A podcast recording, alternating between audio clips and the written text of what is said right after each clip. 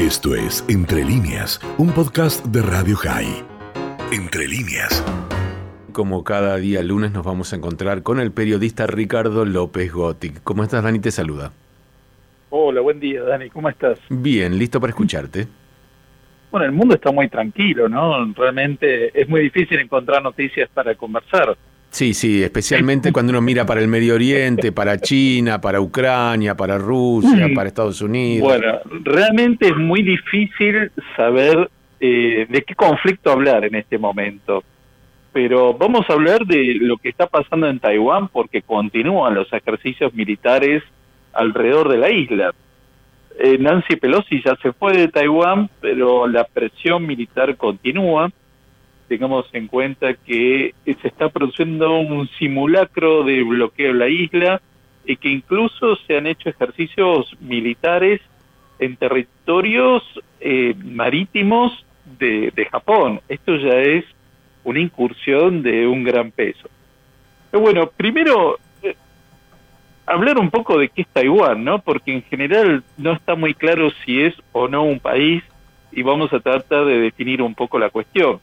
Lo cierto es que esta situación tan singular que tiene Taiwán se debe a que en 1948 Chiang Kai-shek y el gobierno del Kuomintang se trasladan a la isla de Taiwán en plena guerra civil china frente al Partido Comunista y en 1949 se establece el gobierno de Mao en Beijing como República Popular China, en tanto que Chiang Kai-shek continúa en Taiwán como República de China en Taiwán. Bien, Ahí es donde comienza esta eh, rara discusión de quién es el gobierno legítimo y legal de toda China.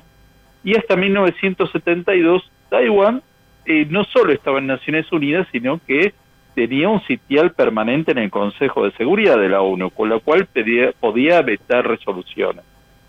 Esto se termina resolviendo en la presidencia de Nixon en 1972, en la cual finalmente la República Popular China accede a la ONU, pero esto no significó que Estados Unidos se desentendiera de lo que ocurriera en Taiwán.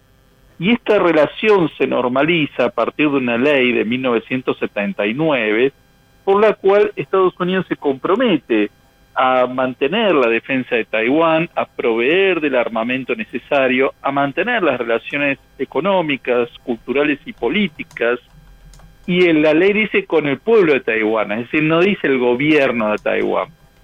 Es decir, no lo reconoce como un país, pero mantiene esta relación tan extraña con algo que no dice es un país, pero lo reconoce de facto como tal.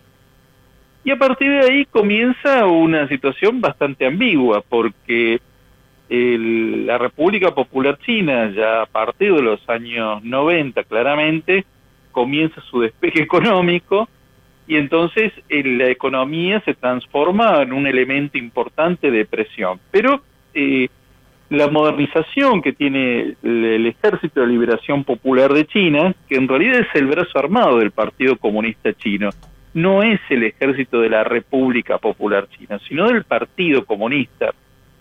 Y ahí nos encontramos con eh, una presión cada vez mayor en torno a lo que ocurre en Taiwán.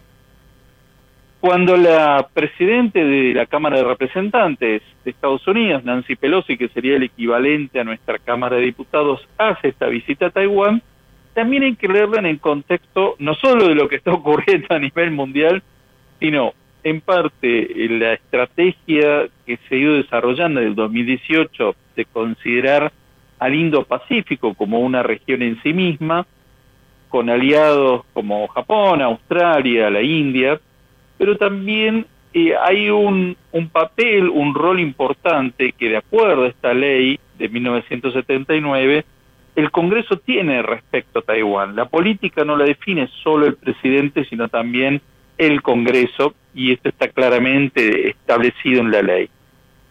Bueno, a partir de ahí comienza esta enorme presión y hay que tener en cuenta algunos elementos también internos de dentro de China.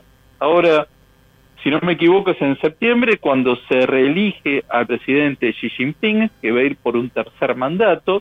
Esto rompe con una tradición establecida en los últimos 30 años, de que cada presidente tenía solo dos mandatos. Xi Jinping va a ir por un tercero y sabemos que no va a tener problema en su reelección. Y por otro lado, está eh, enviando señales muy fuertes hacia adentro, porque recordemos que eh, había un gran cercenamiento de las libertades en Hong Kong eh, desde el 2020 en adelante. Está el problema con los uigures y los campos de concentración que los disfrazan como de reeducación. Y también lo que está ocurriendo en la guerra de Ucrania, con lo cual eh, son elementos a tener en cuenta en esta situación de tanta tensión en torno a Taiwán. ¿Qué es lo que probablemente ocurra, más allá de los ejercicios militares y navales? Probablemente Xi Jinping no esté dispuesto a llevar la escalada hasta la ocupación de la isla y la invasión, pero claramente está enviando señales muy fuertes hacia adentro y hacia afuera, y hay algo que no nos tenemos que olvidar, es que eh, China no ha quedado muy bien parada en torno a la pandemia del COVID-19 y sobre todo la opacidad que ha tenido con respecto a lo que hicieron en los laboratorios en Wuhan. Es muy interesante y aparte, como decías al principio, se suma a todos los, eh, los problemas eh, entre Occidente y Oriente que de alguna manera se están desarrollando. en alguna forma, a lo mejor es el Occidente versus Oriente, es el resumen de muchos de los conflictos que hemos tenido y que tendremos. Pero bueno, vamos a seguir muy atentos a esto porque cuando aquí el doctor López Gotti pone el ojo en un lío, el lío seguro va, va, a empeorar, no, no, no es tu culpa, ¿eh? pero seguramente se está gestando algo, así que, y sí, ya nosotros, ¿sabés qué? Cuando, cuando vos mencionaste Ucrania, acá no hablaba de Ucrania nadie. Y ahora estamos todos. Bueno, lamentablemente ahora pocos están hablando de Ucrania, ¿viste cómo es esto de que los conflictos van. Sí, se está naturalizando el conflicto y sobre todo ahora salen alimentos y es como que, bueno, ya está, sigue la guerra, pero mientras manden alimentos no hay ningún problema. Creo que son 166 días, 166. Eh, muchos pensamos que esto se resolvía antes para bien o para mal, pero no, no, no ha sido así. bueno, esa guerra va a ser muy larga. Te mandamos un abrazo grande y como siempre nuestro agradecimiento por este ratito que te haces para estar con nosotros. ¿eh? Que tengas buena semana. Un gran abrazo, buena semana. Esto fue Entre líneas, un podcast de Radio High. Puedes seguir escuchando y compartiendo nuestro contenido en Spotify, nuestro portal radiohigh.com y nuestras redes sociales. Hasta la próxima.